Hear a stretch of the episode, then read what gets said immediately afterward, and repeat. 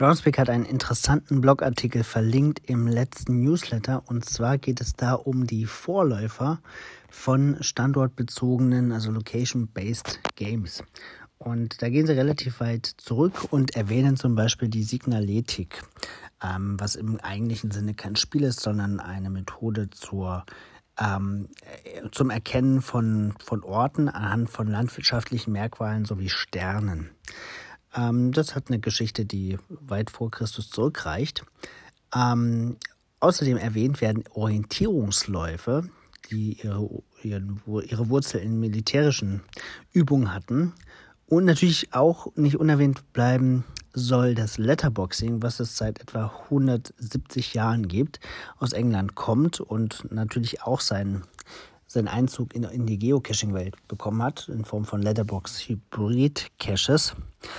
Ähm, und das wird alles, sind alles ja, Tätigkeiten, Spiele, die ähm, als Vorläufer von Geocaching benannt werden.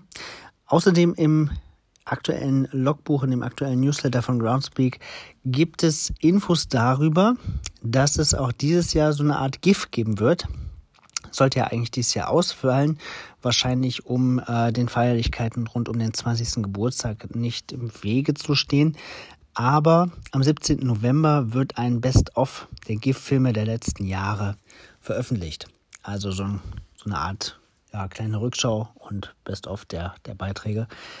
Ähm, also nicht ein richtiges Geocaching-Film-Festival, aber eben eine Rückschau und das ist, glaube ich, auch eine ganz gute Würdigung. Sehr spannender Artikel. Ich verlinke euch beides und wünsche einen schönen Tag. Bis bald im Wald.